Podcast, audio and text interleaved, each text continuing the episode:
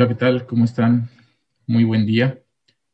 Les saludamos en este domingo 7, 7 de marzo y bueno, pues damos gracias a Dios que nos permite una vez más reunirnos. Es en el nombre, es, es, el nombre que tiene el poder de convocarnos a cada uno de nosotros. y en ese nombre que estamos hoy aquí reunidos y, saludamos a los que se están uniendo pues a través de YouTube, de Facebook y a todos los que eh, a lo mejor no ahorita en vivo, pero que esta palabra va a llegar eh, en un momento a sus dispositivos y que ustedes van a poder ser edificados por esa palabra. Así es de que eh, gracias a Dios por, por su vida. fíjense que el día de hoy hay un tema que desde la mañana que yo veía qué tema iba a ser y qué es lo que el Señor pues nos iba a compartir hoy, la verdad es de que mi espíritu se, alegró, se, llenó de gozo porque eh, el tema se llama paz en, la tormenta.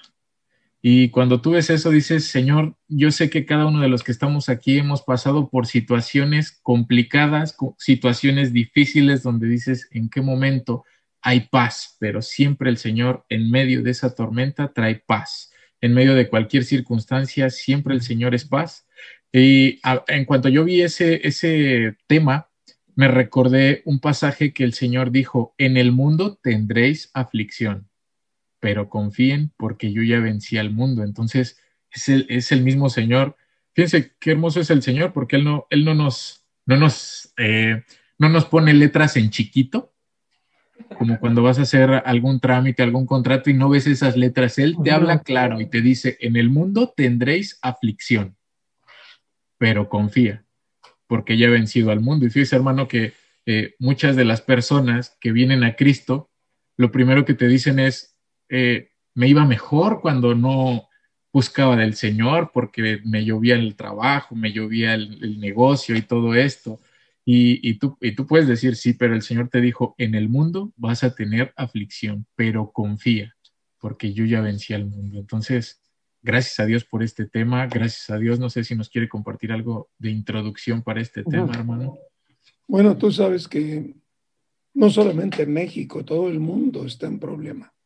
todo el mundo está en medio de una tormenta. Mira, los mejores marineros no saben por dónde. Los países más fuertes no saben por dónde. Toman decisiones que luego tienen que corregir. Hay tanta desesperación en la gente que hay demasiadas barcas hundidas. Por eso yo, yo quiero pedirle, no sé quién esté operando, yo creo que es Víctor, que nos proyecte, Víctor, el slide que seleccionamos para el día de hoy y creo que nos va a ayudar muchísimo. ¿Cómo lo ven? Por supuesto, eh, nosotros eh, siempre tenemos la opción de escoger porque es eh, son los hermanos encargados de buscar el slide, o sea, la, transparencia correspondiente que más se adecue al tema, al tema que nosotros los pastores le pasamos. Este tema de paz en medio de la tormenta, hermanos, yo, yo lo recibí ayer. Ayer de repente por la mañana estuve manejando, checando con el Señor si verdaderamente era el nombre que le íbamos a dar al tema de hoy. Es un slide que nos gustó, miren el color, vean la oscuridad, vean también mis hermanos la intensidad del movimiento de las olas del mar. No, no hay ser humano, por muy buen marinero que sea, que pueda cruzar semejante tormenta. ¿Quién puede quitarle la fuerza al mar? No hay manera, hermanos. Nos llamaba la atención que la lanchita estaba vacía y comentábamos hace un rato, igual y los que iban arriba ya se cayeron en medio de la tormenta. Y es lo que sucede cuando viene una tormenta superior a lo que nosotros podemos controlar. Acabamos tirándonos al mar, nos damos por vencidos y decimos, hasta aquí llegué. Sin embargo, algunos que iban con el Señor cuando se vino la tormenta y el Señor descansaba tranquilamente en la parte de atrás de la embarcación, dormido, realmente especialistas en el manejo del mar, de las tormentas, de las embarcaciones, no podían. Tuvieron que acudir a uno que estaba dormido. Tuvieron que acudir al que los invitó. Tuvieron que acudir al que los llamó, al que les dijo, síganme. Si tú te pones, vamos, vamos a ver el pasaje dentro de un rato y vas a ver cómo todo, todo está perfectamente atado para los medios, para los tiempos que actualmente estamos viviendo. Así que bueno, paz en medio de la tormenta. Qué lindo, ¿eh? Solamente el Señor. Fíjate que yo pensaba en, eh, por ahí le mandé a Paul cómo se llamaba el tema, y le marcaba yo que estaba tomado de Marcos capítulo 4.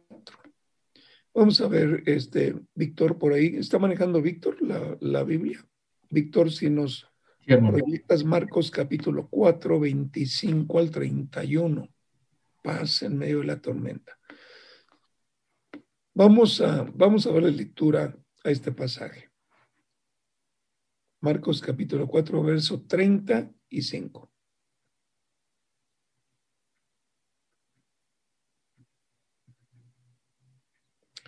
Dice, ese día al anochecer, el Señor le dijo a sus discípulos, crucemos al otro lado.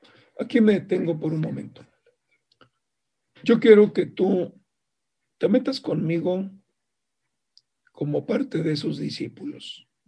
Tú y yo estamos escuchando al Señor, lo seguimos, vemos cómo ministra la palabra. Y justamente al anochecer, o sea, cuando se acaba la luz, le dijo a los discípulos, crucemos al otro lado. Fíjense que no fue de día. Fue justamente cuando se acababa el día. Estaba tratando con pescadores, estaba tratando con un cobrador de impuestos, que quién sabe si tenía experiencia de subirse embarcaciones. Sabía muy bien que los pescadores salen a pescar de noche, porque de noche es cuando sacan la presa. Sabía que los que tripulaban la embarcación tenían experiencia. Simplemente les dijo, vamos a cruzar al otro lado. Hermanos, cuando estamos en la tormenta, y el Señor está con nosotros, siempre nos dice, vamos a cruzar al otro lado. O sea, aquí no fue una iniciativa personal de los discípulos que le hayan dicho, bueno, tú te quedas aquí, nosotros allá nos vemos. No, fue una orden directa del Señor, crucemos al otro lado. Para poder tratar el tema en, en todo lo que el Espíritu Santo nos va ir revelando, tú tienes que entender que nunca te va a dejar el Señor en un solo lado. Nunca. Nunca. Ya platicábamos con Víctor hace un momento. Víctor, ¿cómo, ¿cómo te sientes para compartirnos tu, tu testimonio de cómo la empresa donde trabajabas decidió cerrar? ¿Cómo temías no encontrar trabajo? ¿Cómo empezaste a presentar solicitudes y cuál fue la respuesta del Señor? ¿Cómo te sientes, Víctor? ¿Nos compartes? Hola, sí, sí, sin problema les puedo compartir. Bueno, para, bueno, de principio, la empresa donde yo estaba, precisamente ayer cumplía 71 años ya este, de vida. Y este, yo entré ahí a la empresa haciendo mi servicio social. Este, la actitud que yo tenía, este, yo creo que le gustó al que era en ese entonces mi patrón que me propuso comenzar a trabajar ahí con ellos. Y así fue, este, terminando mi servicio social, entré a trabajar con ellos inmediatamente. Para esto, yo creo que cabe mencionar que yo conocía, no al 100%, pero medio conocía del Señor. Este, mi mamá pues empezó nueva generación y de repente yo iba ahí de chismoso a ver qué, qué había, ¿no? Y yo en mis tiempos libres, cuando hacía mi servicio social, este, decía, pues vamos a leer la Biblia un rato. Ya me metía ahí a internet en la computadora que yo tenía, me ponía a medio leer la, la Biblia. Entonces, ahí yo tenía la propuesta del que era mi patrón de ser este, su supervisor de producción. Pero con el tiempo decidió meter a, a otro chavo que estudió lo mismo que yo, pero con nada de experiencia. Él igual terminó su, su servicio social ahí y entró. Y a mí, desde que entré al servicio social, me puso a, a verificar este, cómo, cómo, cómo, trabajaban sus máquinas, su funcionamiento y todo. Entonces yo le decía hace rato que yo, platicando con usted de esta situación, usted me decía, pues el Señor es quien, quien te puso ahí como para que tomes experiencia y crezcas, este, pues digámoslo profesionalmente.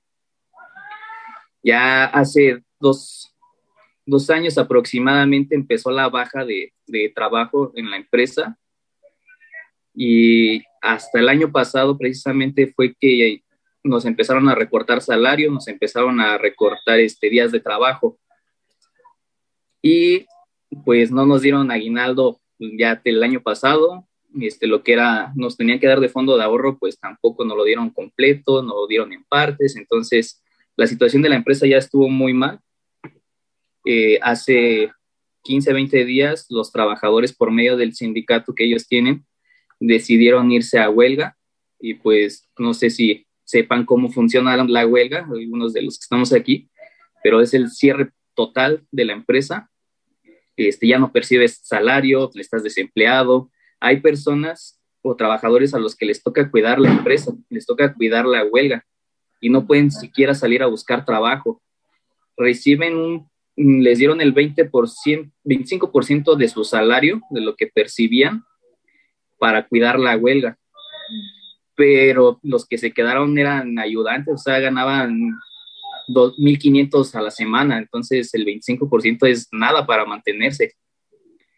Y yo empecé a, a mandar solicitudes la, mm, la primera semana, bueno, nos fuimos a huelga el día miércoles. El, al día lunes yo empecé a mandar solicitudes y para el viernes de hace ocho días, me hablaron, no, perdón, jueves, me hablaron por teléfono y yo contesté y me dijeron, oye, te hablamos de, de tal empresa, vimos tu perfil en, en, OCC y nos gustó, nos gustó lo que traes y este, queremos ver si te podemos entrevistar el día de mañana. Aquí lo curioso es que a esa empresa yo no la vi en, en OCC, yo no mandé solicitud, yo no hice absolutamente nada. Entonces, este, pues yo creo que no estaba como tan preocupado por no encontrar trabajo, pero pues obviamente está ahí como eh, la cosquilleta de, ¿y cómo le ayuda mamá en casa? Mamá no trabaja, o sea, saben que se dedica a la repostería y cuando le llegan a pedir así algún pastelito o algo, es el ingreso, más aparte de otras cositas que tenemos ahí, pero que no es mucho, o sea, para alimentar cuatro bocas, pues no es, no es suficiente tal vez, pero la gracia del Señor siempre ha estado con nosotros en mi casa y pues nunca nos ha faltado nada. Entonces, pues sí estaba así como que esa cosquillita de, híjole, y si no encuentro trabajo, me ponía a buscar muchos trabajos y estaban mucho, muy mal pagados.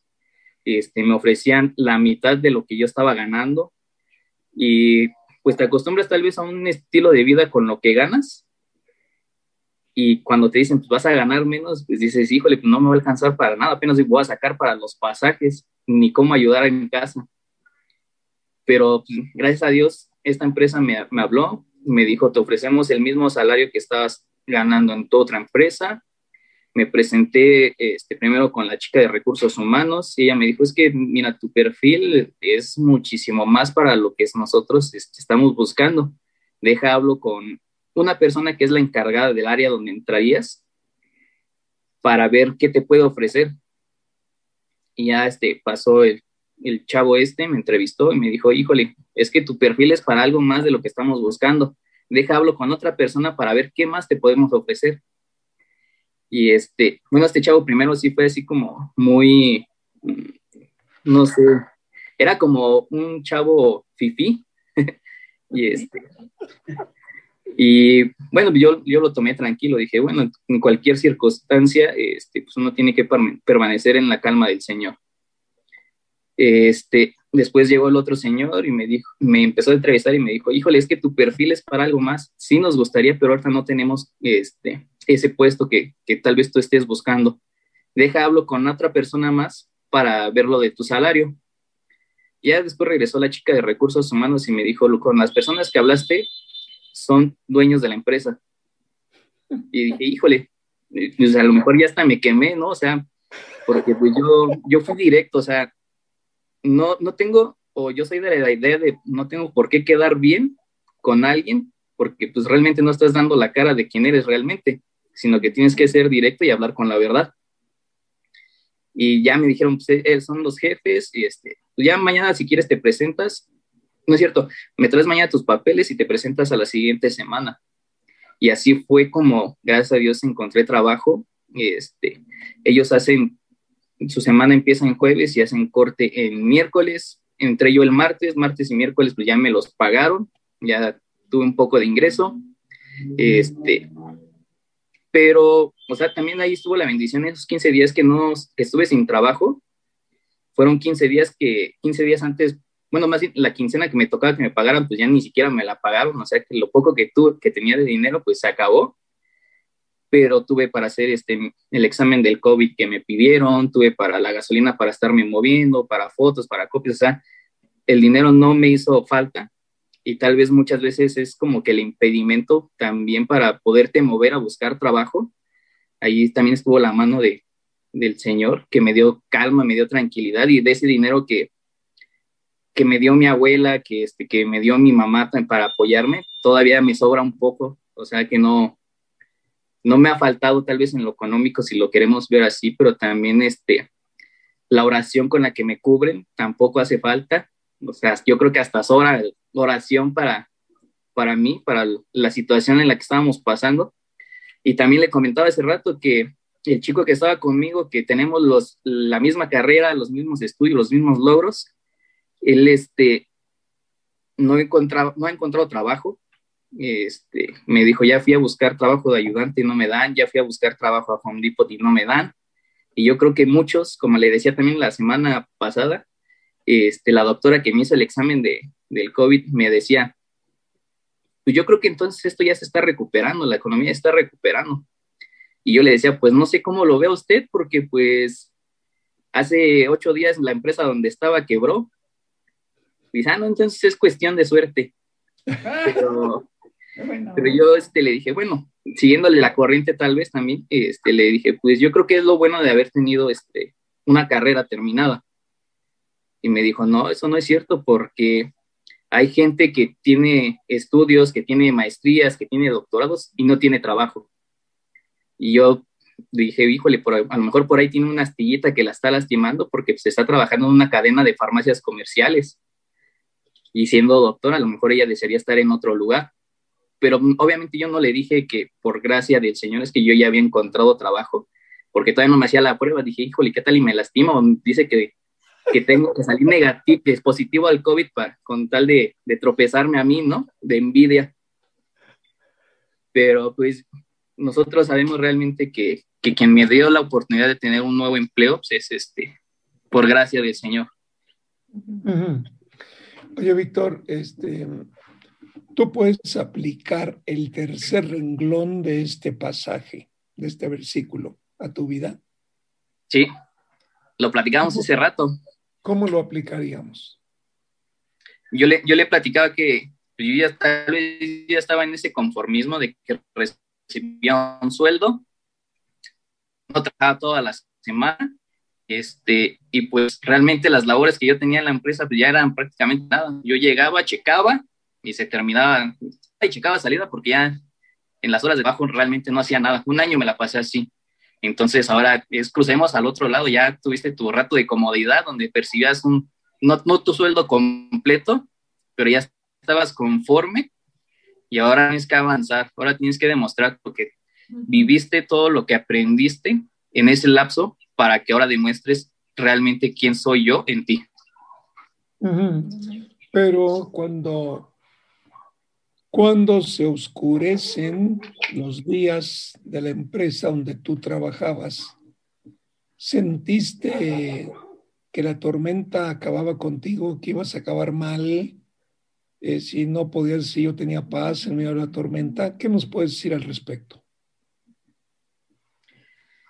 Pues, de principio, se puede decir que humanamente sí, se sentía esa, mm, no sé, tal vez yo a mis, compañeros trataba de reflejar esa tranquilidad este, y les decía, pues es que no, no me preocupa el quedarme sin trabajo, a ustedes les debería de preocuparse porque tenían ya una vida hecha ahí con más de 30 años de trabajo en, en la empresa y yo trataba de transmitir esa calma, pero obviamente humanamente estás pensando y las deudas que tienes, tienes que pagar el carro, este, ¿qué va a pasar después? O sea, ¿cómo vas a percibir algo económicamente para pagar tal vez lo que debes?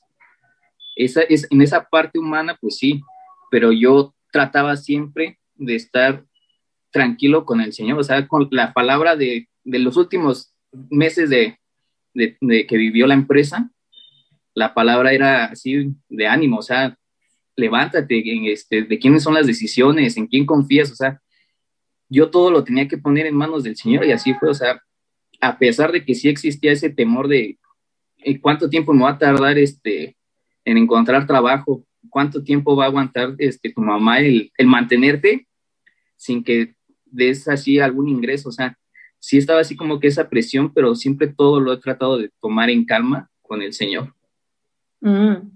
No es fácil, ¿verdad? O sea, en medio de la tormenta, así, calma, calma, calma. Cuando todo el mundo te truena los dedos, apúrate, se te está pasando el tiempo y etcétera, ¿no? Pero ahí, estaba. Qué, qué lindo testimonio, Víctor. Gracias. Gracias porque yo sé que tu testimonio ayudará a muchos en las redes sociales que están en medio de la tormenta. ¿Qué consejo les darías, Víctor? Pues yo creo que mm, principalmente es poner todo en manos de, del Señor, tener la confianza y la mirada puesta en Él. No, no desesperar, porque cuando te empiezas a desesperar, empiezas a actuar por la carne y pues es lo que te lleva al precipicio, sino todo con calma, que no te, no, este, no te presione ni el mundo ni nadie más, sino que pedir la guía del Señor y que Él sea este, quien, quien nos guíe. Fíjate que es lo mismo que los discípulos dijeron, vamos a seguir corriendo el pasaje. Llévanos al verso 36 y eso que estás diciendo vas a ver cómo es lo que los discípulos hacen. Dice, dejaron a la multitud y se fueron con él en la barca donde estaba. O sea que el Señor iba con ellos. También lo acompañaban otras barcas.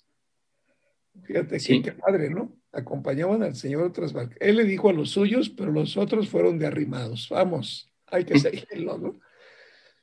¿Qué pasó el verso 37? Se desató entonces una fuerte tormenta y las olas azotaban la barca tanto que ya comenzaban a inundarse. Fíjate cómo en este verso 37, Víctor, realmente hay un paquete completo de enseñanza. La primera enseñanza que yo veo, y te pregunto a ti, ¿iba el Señor con ellos o no? Sí, Él estaba ahí con ellos. ¿De quién fue la orden de cruzar al otro lado? Del Señor. ¿El Señor iba remando o iban remando y conduciendo la embarcación los que tenían la experiencia? Los que tenían la experiencia. Si ya comenzaban a inundarse, entonces podemos darnos cuenta que aún los de la experiencia no podían controlar lo que estaba sucediendo en la embarcación. Sí. Todo esto vale la pena. ¿Sabes por qué, Víctor? Porque a veces desata una tormenta y decimos, ¿dónde estás, Señor? ¿Dónde estás? Y dice el Señor, ¿qué no me invitaste a que yo viviera en ti. A menos que me hayas conocido, que estoy. Voy contigo. Voy contigo. Por eso lo comentábamos, en el mundo tendremos aflicción, pero confiemos, Él ya venció. O sea, aquí no hay más que echarle mano a la fe, Víctor. Definitivamente. Si él ya venció, me aferro a él que ya venció, o digo, bueno, es que la tormenta de él no es tan fuerte como la mía. Y te quedas tú solito arriba de la embarcación sin dejarlo actuar y empiezas, Víctor. Cuando una persona cae al agua y no sabe nadar, es muy peligroso que una persona se acerque a ayudarlo. Si no tenemos el entrenamiento adecuado, es muy peligroso, porque el que se está ahogando tira manazos para todos lados. Y llega un momento en que él se avienta para rescatarlo, si no sabe cómo, los manazos lo van a hundir con él. Es muy peligroso. ¿Por qué te digo esto, Víctor?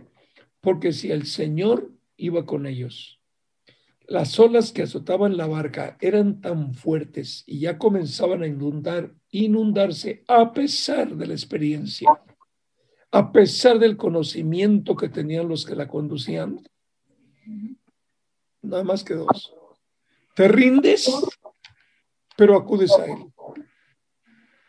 Te rindes, pero acudes a él. La otra situación es te rindes y te dejas morir.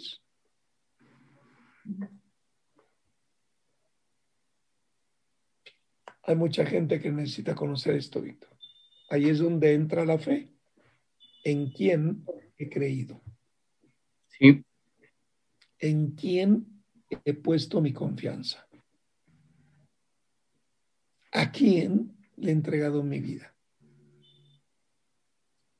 A mí me llama la atención porque en, un solo pasaje estamos viendo todo lo que el mundo está pasando en la actualidad. Los gobiernos no la hayan, Víctor. En la parte económica no han podido reactivar la parte económica. En la parte de la medicina, los hospitales saturados están cuidando. Mira, Víctor, Hoy en la mañana escuchaba a mi esposo y las noticias y las noticias sobre el COVID con las cuales todos los noticieros del mundo abren. En México estaban diciendo, nos están recomendando que por favor sobrevigilemos para no volver a caer, que tengamos cuidado, tengamos cuidado. O sea, que están viendo que la cosa empeora. Abre la oportunidad y aumenta automáticamente el crecimiento de la contaminación del contagio del COVID. Es por dónde nos vamos, hacia dónde le apuntamos. Es muy fuerte, pero es la historia del mundo. Se desató una fuerte tormenta y las olas azotaban la barca. Tú aquí, mira, si en lugar de barca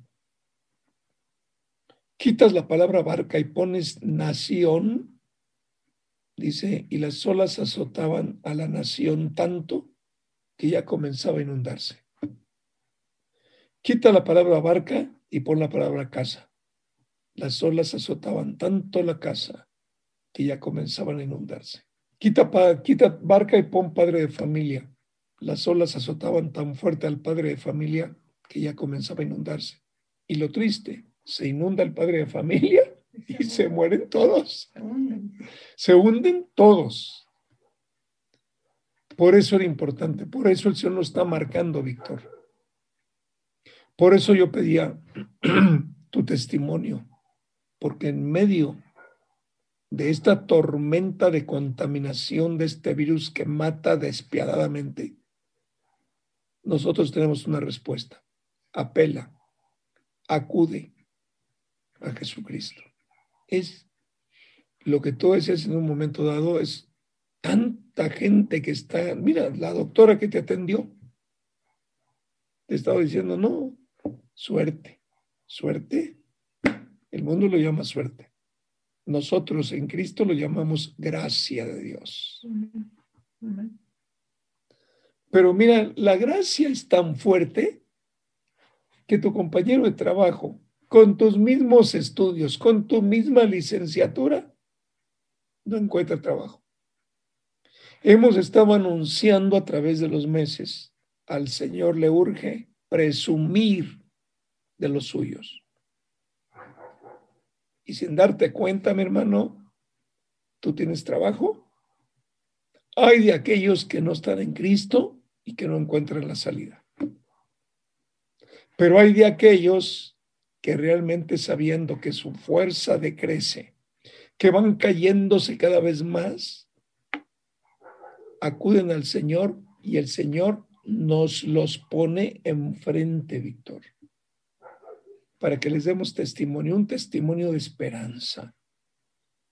Víctor, a eso vamos a Orizaba. Nosotros no sabemos lo que el Señor conoce. Nosotros no tenemos idea del clamor tan profundo de la gente de aquella zona que el Señor dice, he descendido para liberarlos a través de mi iglesia, a través de ustedes. Cuando los hermanos de Orizaba visualicen este principio, hermano, nos vamos a entregar con todo. Porque desde acá, de la zona metropolitana de la Señor de México, de la Ciudad de México, hemos escuchado la voz del Señor. Vayan a Orizaba. ¿Y sabes qué, Víctor? Tiene un año preparando el Señor este viaje. Por eso es importante. Pero tú dices, bueno, ¿cómo es que hablas con tanta fe? Pues porque nuestra fe está puesta en el Señor. Tenemos un propósito, Víctor.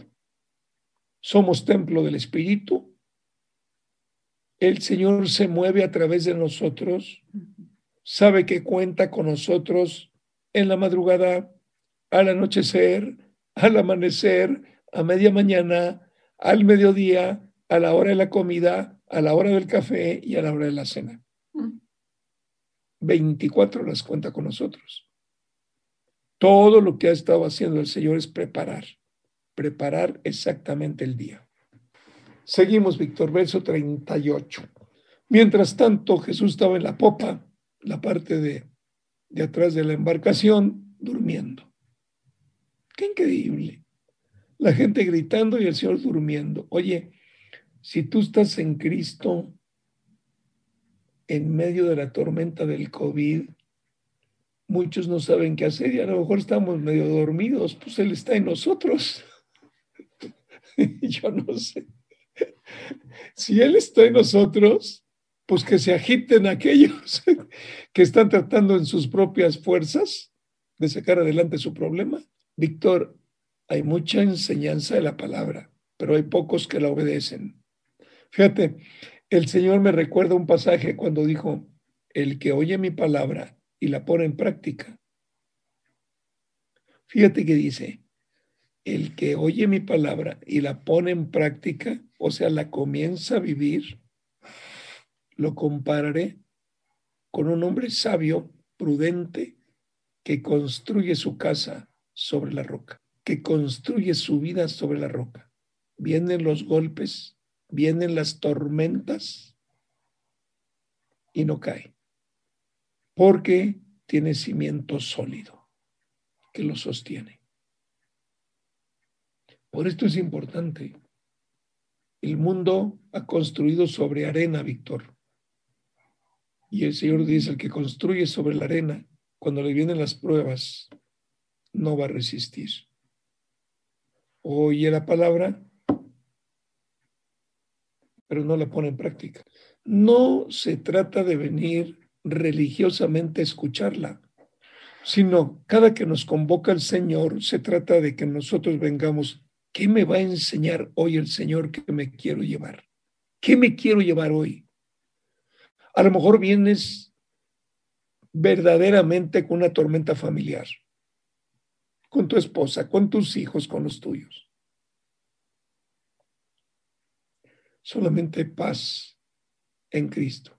Por eso Jesucristo dijo, oigan, mi paz les dejo, ¿eh? mi paz les doy. Y yo no les doy mi paz como el mundo la da. Yo les doy una paz que brota dentro de ustedes mismos. Qué duro, ¿eh? Construir una casa construir una propia vida sobre Cristo es construir una vida sobre la roca que no cae nunca. No cae nunca. Y los países han construido sobre arena. Hay muchos cristianos que han construido su vida sobre arena, no están dispuestos a dar un paso obedeciendo al Señor. Están aferrados a lo suyo, establecen su propio estilo de vida, no han tomado en serio al, Señor. Miren, hermanos, ayer yo estaba platicando con Mayaya, allá una hermana que forma parte de la Casa de Vida de San Luis. Es impresionante la gente que a su alrededor tiene COVID. Impresionante. Me platicaba de su compadre. Tenía un problema, lo llevaron al hospital, tardaron dos semanas, una semana en recibirlo. Tuvo, tuvo, tuvo su comadre, pues, ¿qué estar haciendo ahí? Fila, lista, etcétera. Cuando entró, casualmente se contaminó de COVID. Sus hijos lo cuidaban. Los hijos de él también se contaminaron de COVID. Su esposa se volvió a contaminar de COVID. Segunda vez. Por segunda vez. Ellos en algún tiempo por ahí estuvieron conociendo de la palabra. Decidieron dejarlo. Pero les digo una cosa. Ayer me decía Mayaya, de la familia de mi esposo también hay contaminados de COVID. Y yo le decía, oye, es que lo que me estás platicando es una radiografía de lo que está pasando en México. Pero ahora a nuestro alrededor lo estamos viviendo. Y yo le decía, es el tiempo de que te metas en una habitación y te revuelques con el Señor porque necesitas la paz de Cristo para poder moverte en este mundo, tal como estás proyectando todo esto. A veces menospreciamos, a veces dejamos pasar los tiempos, a veces pensamos, ay, qué fastidio otra vez la religión, y no entendemos absolutamente nada ni de lo que está pasando ni de lo que viene. Pero es muy triste. La gente desesperada, me decía Mayaya, no es posible que estando mi comadre tan, tan enferma, sus hijas que también están contaminadas no puedan ni siquiera darle un abrazo.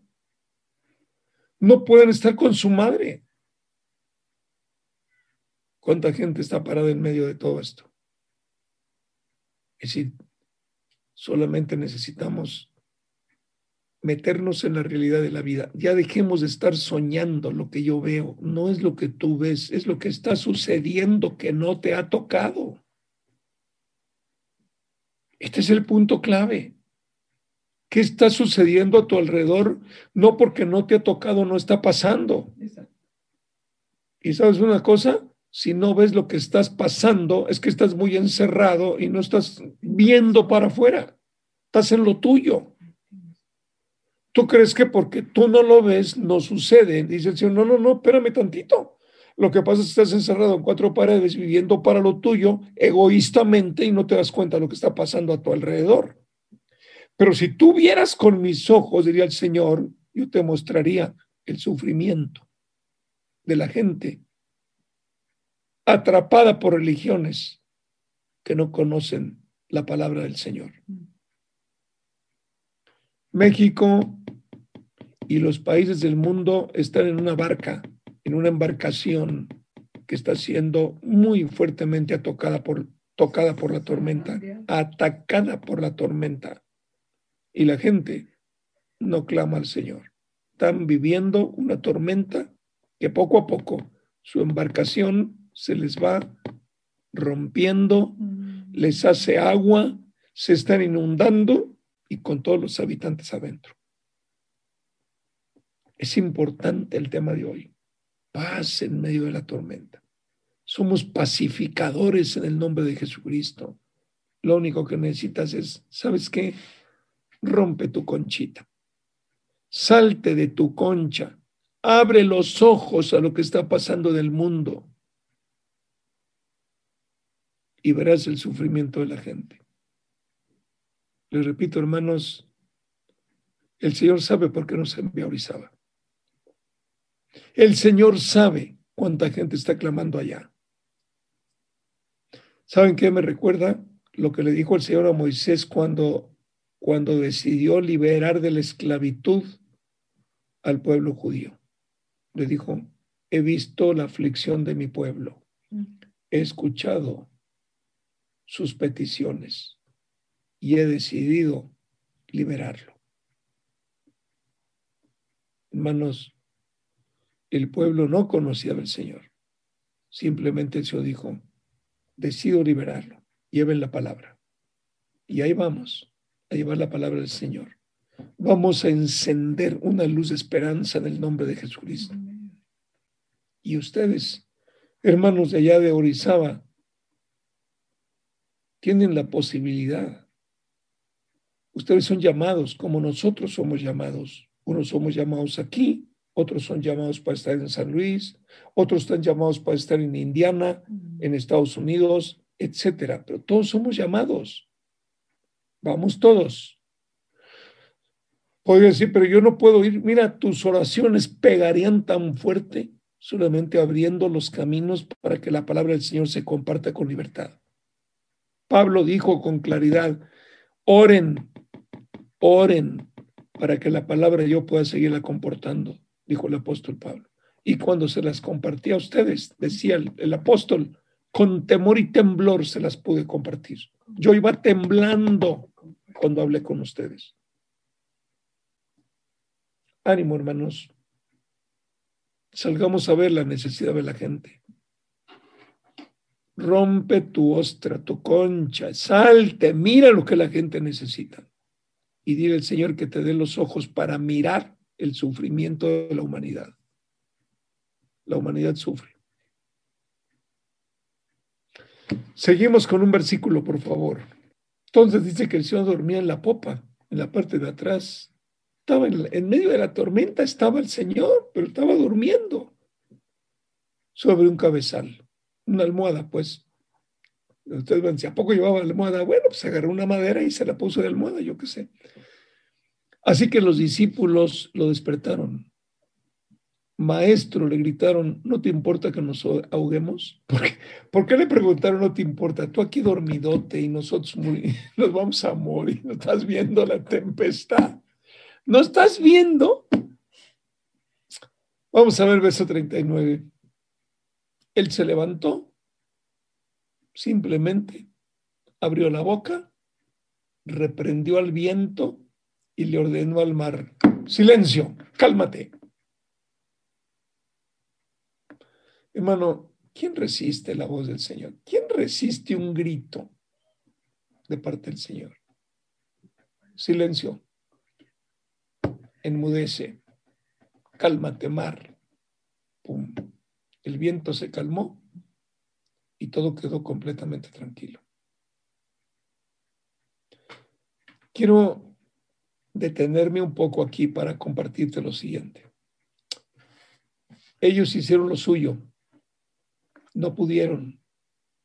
Cuando sintieron que ya la barca se estaba hundiendo, se acercaron a aquel que los invitó, se acercaron a aquel que los llamó y solamente le dijeron, oye, vamos a perecer, nos vamos a hundir. Sergio, tengo una pregunta. ¿Contra quién venía la prueba? ¿Contra los marineros y los pasajeros o contra el mismo Señor? Contra los marineros, bueno, contra los pescadores. O sea, con todo y su experiencia. Así es. No sirven. Así es. Oye, Sergio, ¿tú crees que venía la tormenta cuando yo digo crucemos al otro lado? Pues sí. ¿Tú crees, oye, si no, no fuera el Señor, ¿no? ¿Tú crees que sabía la intensidad con la que venía? Así es. ¿Tú crees que dijo, yo me echo una siesta, déjenme ver? Sí, exacto. ¿Sabe qué, hermano? Me llama la atención en el, en el versículo 36 que decía que otras barcas lo siguieron. Yo no sé cómo le hicieron ahí esas barcas. O sea, si en la barca donde iba el Señor y ellos tenían al Señor que lo podían despertar, pues las otras barcas Oye, es el mundo. Pero lo venían siguiendo. Así es. La suerte de una, pues también cubría a los demás. Así es. Pues Tuvo misericordia de los demás, exactamente. El clamor de uno. Yo, también lo vi, yo también lo vi. O sea, qué, qué impresión. Mira, me da pena decirte lo que te voy a decir. Muchas veces los que no son invitados se arriman y son los que roban la bendición y los invitados no vienen y roban la perdición. Así es. Es, es, increíble. Porque dije, a ver, espérate, si vienen otras lanchas, otras embarcaciones, ni modo que el Sion no, no pare el mar. No dijo, pare el mar solamente donde estoy. no, no, no, no, párese. Así es. ¿Tú crees que no comentaron lo grueso de la tempestad? ¿Y tú crees que los que venían en la barca con el Señor no testificaron de que con ellos venía el que tiene autoridad en los cielos y en la tierra? Así es. Por supuesto, vivieron la experiencia. Claro. Vamos a ver verso 40. ¿Por qué tienen tanto miedo? A ver, pregúntales a los que tienen miedo por el COVID. Oigan, ¿por qué tienen miedo al COVID? ¿Por qué estás haciendo cola para la vacuna? La vacuna. Yo no digo que no te vacunes. Y mira, cada vez que trato el tema de la vacuna, yo no digo, te estoy desanimando. No, no, no, no, no. Cada uno con su fe. Cada uno toma su determinación. Ayer comíamos con nuestro hijo mayor y decía, ya, ya tiene dos hijos, ya arriba de 18 años, y dijeron, pues yo me estoy pensando que no me voy a vacunar, dijo uno, ¿no? Dijo, no, yo no. ¿Y tú qué opinas, papá? Le dijo, oye, ya tienes 18 años, decídelo tú. A mí no me arrastres, tú decídelo. No, sé qué le toca. le toca, ya va a tener 38. Dice la pastora, de aquí a que le toca la vacuna va a cumplir 38. Así es. Pero bueno, este es el punto, cada quien conforme a su fe. Así de sencillo. Y todo el mundo nos reímos, ¿no? Ya, pues ya tienes 18, ya eres mayor de edad. A mí no me eches la culpa, ¿no? A ver tú. sí. Pero bueno, hay que ser responsable de las decisiones que tomamos. Así es. Pero ¿por qué tienen tanto miedo? ¿Todavía no tienen fe? ¿Qué no han visto lo que he hecho? Oigan, oigan, oigan. Aquí luego, luego el repaso, ¿no? ¿Quién les dijo que cruzaran? Tú. Y si yo vengo, nos íbamos a hundir. Bueno, pues es que venías dormido, pero venía o no. No veníamos en la misma embarcación, sí. Entonces, si se hunde la embarcación, no me hubiera tocado agüita a mí también. La pregunta, si se les olvidó, ¿por qué vinieron a despertarme entonces? Ah, pues porque sabemos que eres nuestro último recurso, por eso sufrieron. Así es. Porque me dejaste como último recurso. Sí. Tú ves que arrecia la tempestad, acércate al Señor y dile, oye Señor, con permiso, ¿qué hacemos? A lo mejor le dice el Señor, tú párate ahí enfrente, levanta tus manos y di, en el nombre de Jesucristo que viene con nosotros en esta embarcación, mar, te ordeno que te aplaques. Así es. Viento, calla. Sergio, es lo que nos dice a nosotros. Mira,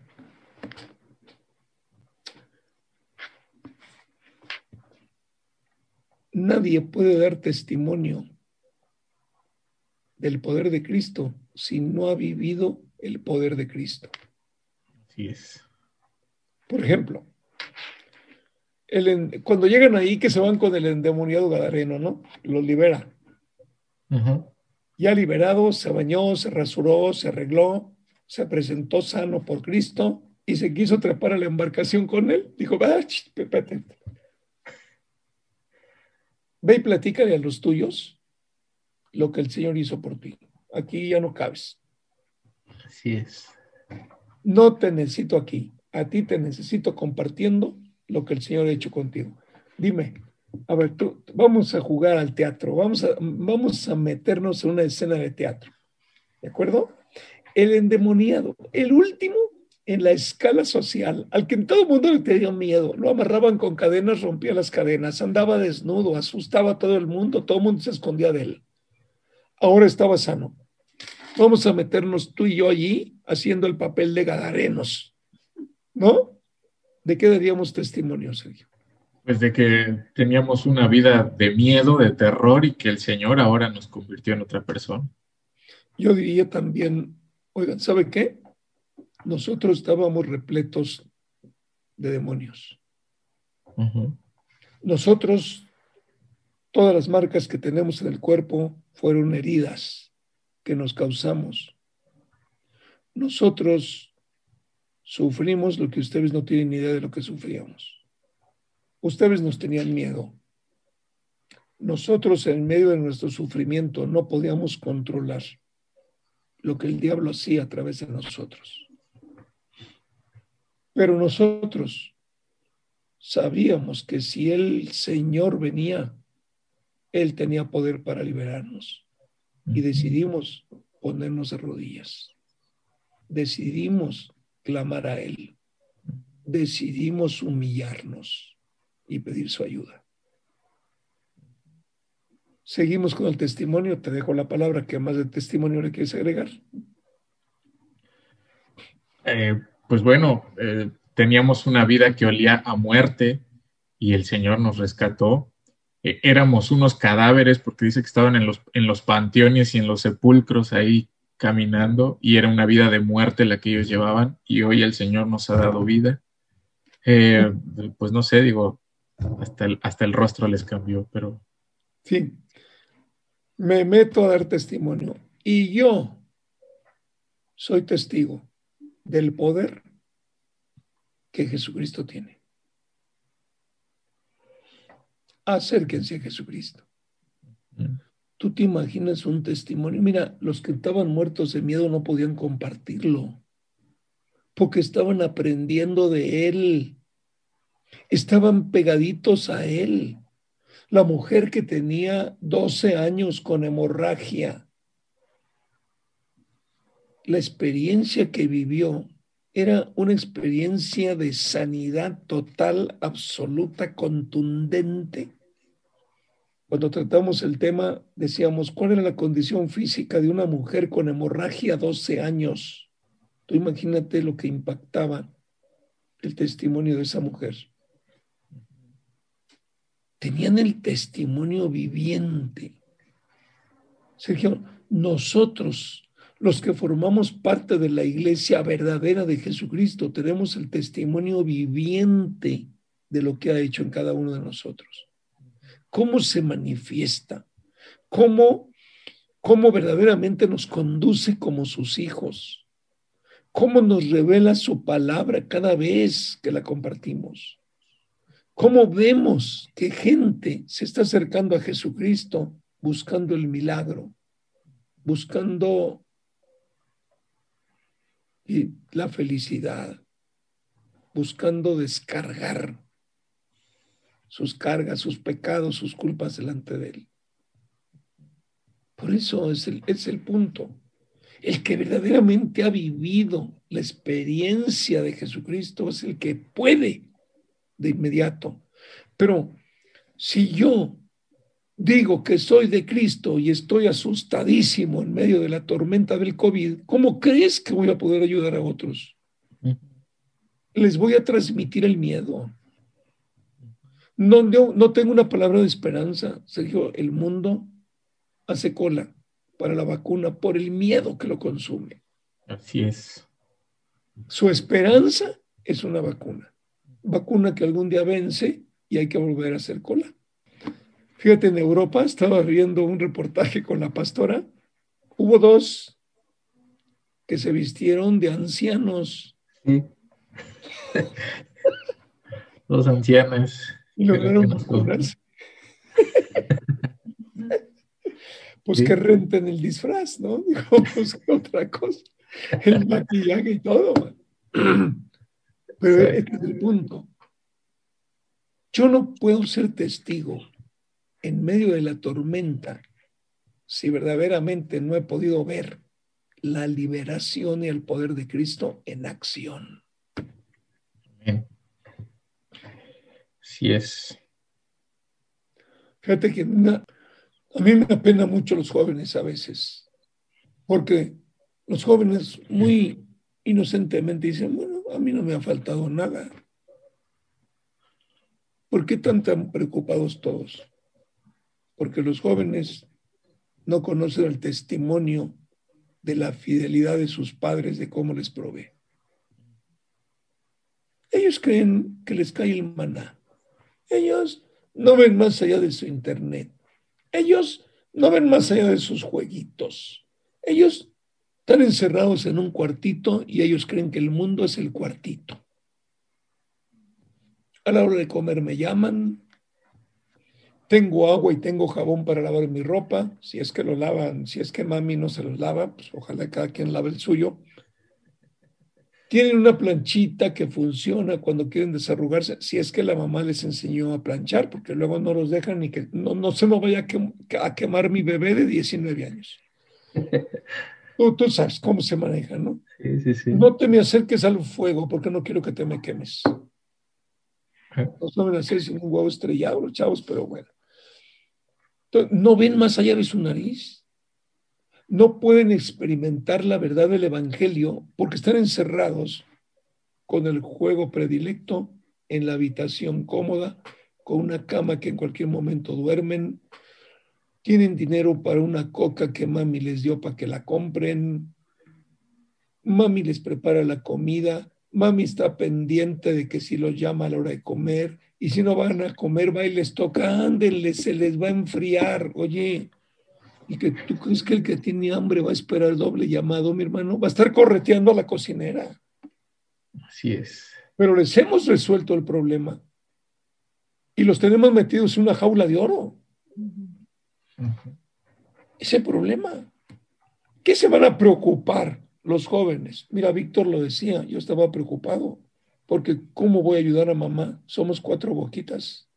Pero Víctor aterrizó y Víctor sabe lo que cuesta ganar el dinero. El Señor lo ha tomado por cuenta propia.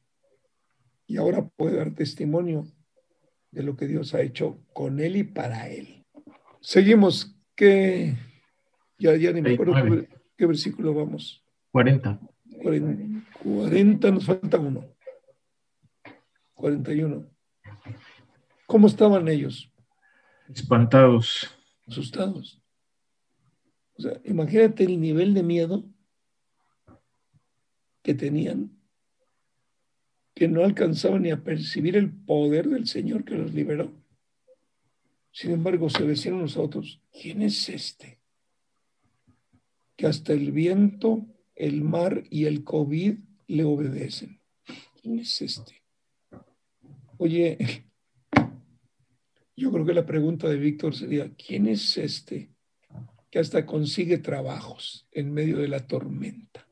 Así es. Amén. ¿Quién es este? Que nos tiene con comida en medio de una crisis mundial. Amén. En medio de un desempleo brutal. ¿Quién es este? Así es. ¿Quién es este? Yo aquí, yo, yo aquí esta pregunta yo, yo, yo haría una pregunta, mi hermano, yo, le preguntaría a la gente, oye, si tú estás sufriendo el embate de la tormenta del COVID, yo te hago una pregunta, ¿en quién has puesto tu fe? Si aquel o aquella en la que tú has puesto tu fe no te puede ayudar, ¿no sería bueno que te acerques a Jesucristo, lo conozcas y pruebes? o con la fe que has puesto en aquellos que no te pueden salvar, no te pueden oír, no te pueden sacar adelante, vas a morir, has desperdiciado la vida. Es, lo mismo. ¿En quién has puesto? No, yo puse mi mirada en mi compadre que me va a echar la mano, pero tu compadre está igual de asustado que tu hombre. Es que dicen que en Catemaco quitan el COVID. ¿Cómo es, ¿Cómo es increíble, no? La gente va a ver a los brujos y no se acerca a Cristo. Los brujos le sacan hasta la risa de lo que les cobran y Jesucristo que lo hace gratis, ahí lo dejan. Ah, pero es más interesante el que nos cobra. ¿Está bien? Pues que lo, que te ofrece Jesucristo, los brujos no te lo ofrecen. Te van a mantener entretenido allí mientras sacan el dinero. Así es. Pero dice el Señor, oye, ¿tú sabes que el que da y quita la vida no son los brujos? Soy yo. ¿Soy yo? ¿Tú sabes que el que sana soy yo? Faraón lo vivió, Sergio. Faraón dijo, a ver, llamó a los brujos, a ver, hagan lo mismo que está haciendo aquí el Moisés este. Y lo hicieron. Primera prueba, lo hicieron. Ahí está. No que tu Dios muy, muy. Segunda prueba, llamen a los brujos, órale, repítanlo. Y lo hicieron. Ya ves. Te voy goleando dos a cero, mi hermano. Prueba número tres. Dijo el Señor, nomás te estoy observando, Faraón. Prueba número tres. ¡Pau! Llegó la prueba número tres. Llamen a los brujos.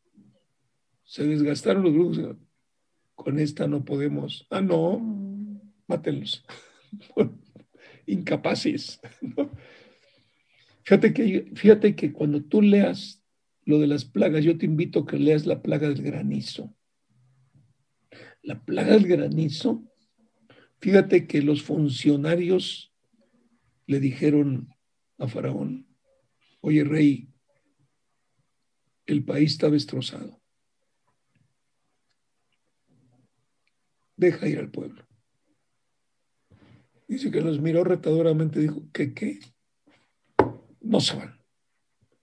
Si los funcionarios le están diciendo el país está destrozado, si el Señor te está hablando hoy y te está diciendo tu familia está destrozada, porque eres terco, porque no te acercas, porque estás disimulando, porque no eres lo que dices que eres, porque estás con tus propias fuerzas sacando adelante. Dices que tienes fe, pero no tienes fe. Te suenan por ahí la oportunidad de una vacuna milagrosa y dejas todo y te vas por la vacuna. El Señor, bueno, húndete tú, húndete. Y ahí está, ahí está el punto clave. Pero nosotros que estamos en aquel que, que hasta el viento y el mar lo obedecen, mi hermano, ahora sí que vamos en una embarcación que no se hunde, mi hermano, porque estamos con la vida construida sobre roca fuerte. Así es. Y además en Juan 10 dijo el Señor, ¿sabes qué? El buen pastor cuida de sus ovejas. Y cuando se acerca el maligno, él se encarga de correrlo. Ahí estamos, hermano. La oportunidad es para todos. Yo creo que de manera sencilla nos está hablando el Señor, muy, muy, muy sencilla. Y el Señor le urge que vivamos una experiencia con Él para que verdaderamente demos testimonio de su poder. Así es. En la religión no vives experiencias con Él. Aprendes de su palabra, pero no vives experiencia. Es más, ni te oye. Estás muy cómodo en la posición que tienes. Ni te oye, mi hermano. Has manejado la fe como tú has querido. Está bien. Como diría el Señor, me tienes dormido en la parte de atrás de tu embarcación. Pues, yo no me hundo, húndete tú. Que te haga agua tu embarcación. Hermano, es como siempre, es, es, muchísimo lo que el Señor tiene que compartirnos. Y vamos a estar hablando y hablando y hablando sobre el tema. Pero todo tiene que ver porque el jueves pasado dijimos, es que el Señor quiere llevarnos a la parte práctica.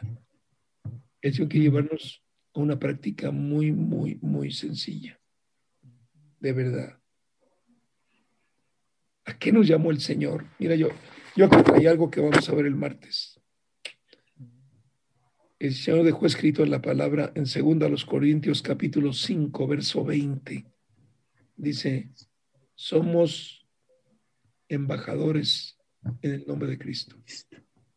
Esto está en 2 los Corintios capítulo 5, versículo 20. Y si nos cambiamos al, al mismo, a la misma carta, capítulo 6, verso 1, dice, somos colaboradores de Dios. Por un lado, Pablo dice, somos embajadores, pero empezando el capítulo 6, verso 1, dice, somos colaboradores. Ahora Víctor se ha convertido en un colaborador, porque ahora ya probó el poder del Señor. Ya probó, ya vio de lo que es capaz el Señor consigue trabajos. Mira, ¿sabes qué me cautiva? Que los jefes, los dueños del negocio que lo entrevistaron dijeron, no, mano, es que pues a ti superas lo que nosotros queremos, pero no le decían, vete.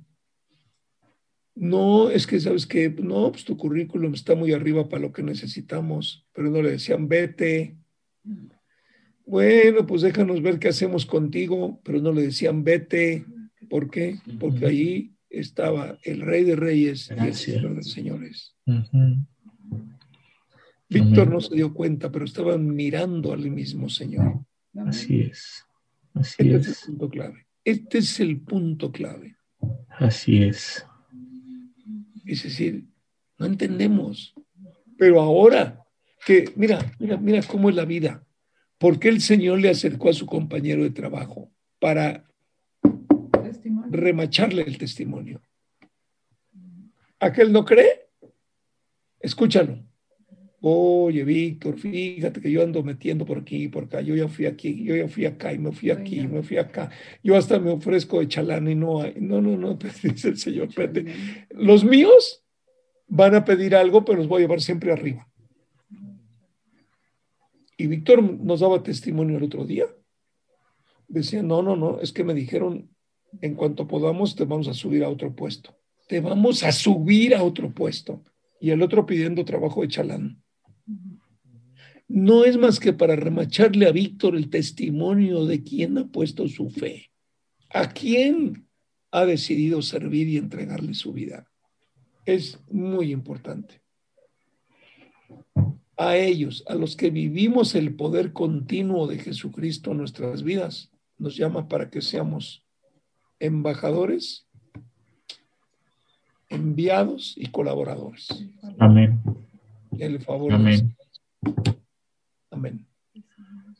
Paul, ¿quieres agregar algo? Eh, es una palabra fuerte que yo creo que, nos tiene que llevar a todos a, al punto de decir, eh, en la tormenta, ¿en quién pongo mi fe? ¿La pongo en mi trabajo? ¿La pongo en mis papás? ¿La pongo en mi jefe? ¿La pongo en las personas que me rodean o es una fe puesta en el Señor. Eh, digo, esto lo pongo así como, como palabra, ¿no? Cuando se hizo el anuncio de, de, Orizaba, pues lo primero que te llega a la mente es cuánto va a costar. Eso es lo primero que te llega a la mente. ¿Cuánto va a ser? Y, después, digo, ahora que ya estoy del otro lado, digo, antes, pues, pues a mí me pagaban, yo lo podía ahora me toca estar del otro lado, ¿no? Y el hacer, el hacer esos pagos y el, desembolsar el dinero, ¿no? Y, lo primero que, que, llegó a mi mente era, ¿cómo, ¿cómo le voy a hacer? Pero no te llega lo, pero en este, pero después, una vez que, que ya te tranquilizas y que empiezas a, a poner las cosas en manos del Señor, es, pues si el Señor dijo que, Él nos estaba invitando, es porque Él va a poner absolutamente cada recurso. Es una tormenta que de alguna forma muchos yo creo que están viviendo actualmente porque pues no creo que sea el único que pagar ciertos gastos, sino que hay muchos. Y es una tormenta que aunque se pueda ver pequeñita, pues nos, nos debe de llevar a una perseverancia y nos debe de llevar a un punto de decir en quién confío y no perder la confianza en el Señor. Y, leía un, versículo en la semana que está por ahí en Hebreos que dice, eh, se los voy a leer, está en Hebreos 10, 35. Así que no pierdan la confianza, porque esta será grandemente recompensada. Ustedes necesitan perseverar para que, después de haber cumplido la voluntad de Dios, reciban lo que Él les ha prometido. Amén. Porque de, pues dentro de muy poco tiempo el que ha de venir vendrá y no tardará. Pero mi justo vivirá por fe. Amén. Se vuelve atrás, no será de mi grado. Y, y lo último, lo último. Pero nosotros no somos de los que se vuelven atrás y acaban por perderse, sino de los que tienen fe y perseveran su vida. Wow. Híjole, que cierre.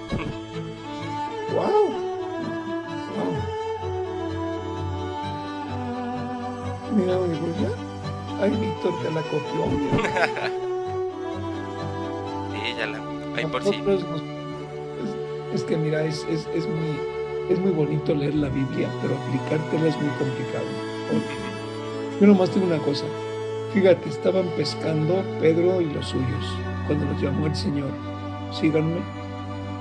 ¿A poco dijeron, ¿y qué nos va a dar de comer? ¿Y dónde vamos a dormir? ¿Y por qué camino nos va a llevar? Ellos dijeron, pues te seguimos. No les importó. Se aportaron como niños. ¿Tú crees que un niño se está preocupando si va a comer o no? Sabe que mamá le va a dar de comer. Ahí está el punto claro. Él sabe que a la hora de dormir la va a y a la hora de bañar lo va a bañar. Y va a dormir calientito porque mamá va a estar cuidando que esté calientito. Y si no está calientito, está chilla, chilla, chilla hasta que le echan tres cobijas. Este es el punto clave. No hemos aprendido a confiar. Por eso, fíjate que la prueba de vamos, la, la prueba es clara. Vamos a Orizaba. Número uno, si tú escuchaste la voz de Dios, tú vas a ir a Orizaba. Es un equipo que el Señor está llamando a Orizaba. Punto. Hay gente que dice, no, ¿de dónde quieres que yo agarre? Ah, ok. Entonces tú crees que el Señor es incapaz en un momento dado de proveerte lo que necesitas. Bueno, no es que si yo tuviera dinero yo voy. Hay 20, 20, 20, 20, 25, 40 excepciones que no puede, excusas, digamos. Pero cuando dice el Señor me llama, voy. Y voy a estar ahí. Porque el Señor me llama y ahí va a estar. Porque no me quiero perder el testimonio de lo que el Señor va a hacer. Y otros dicen, ah, no, yo sí voy. Hay gente que nos dice, no, yo sí voy. Yo sí voy. Y si el Señor me llama, como tú dijiste, va a proveer. Pero el chiste es ser tuya la palabra. Tuya la palabra. Tuya la palabra. Te está llamando, te está llamando, te está llamando. Pero es que estoy preocupado. Oye, si en este pasaje pudo, pudo parar el viento y el mar, la furia del mar, que no pueda proveerte una torta, una cama para donde... Ah, por favor. Qué lindo, ¿eh? Pero fíjate de los que tienen fe y preservan su vida. Ahí está. La fe preserva la vida. Ahí está, tranquilo. Wow, Paul, pues bueno, tú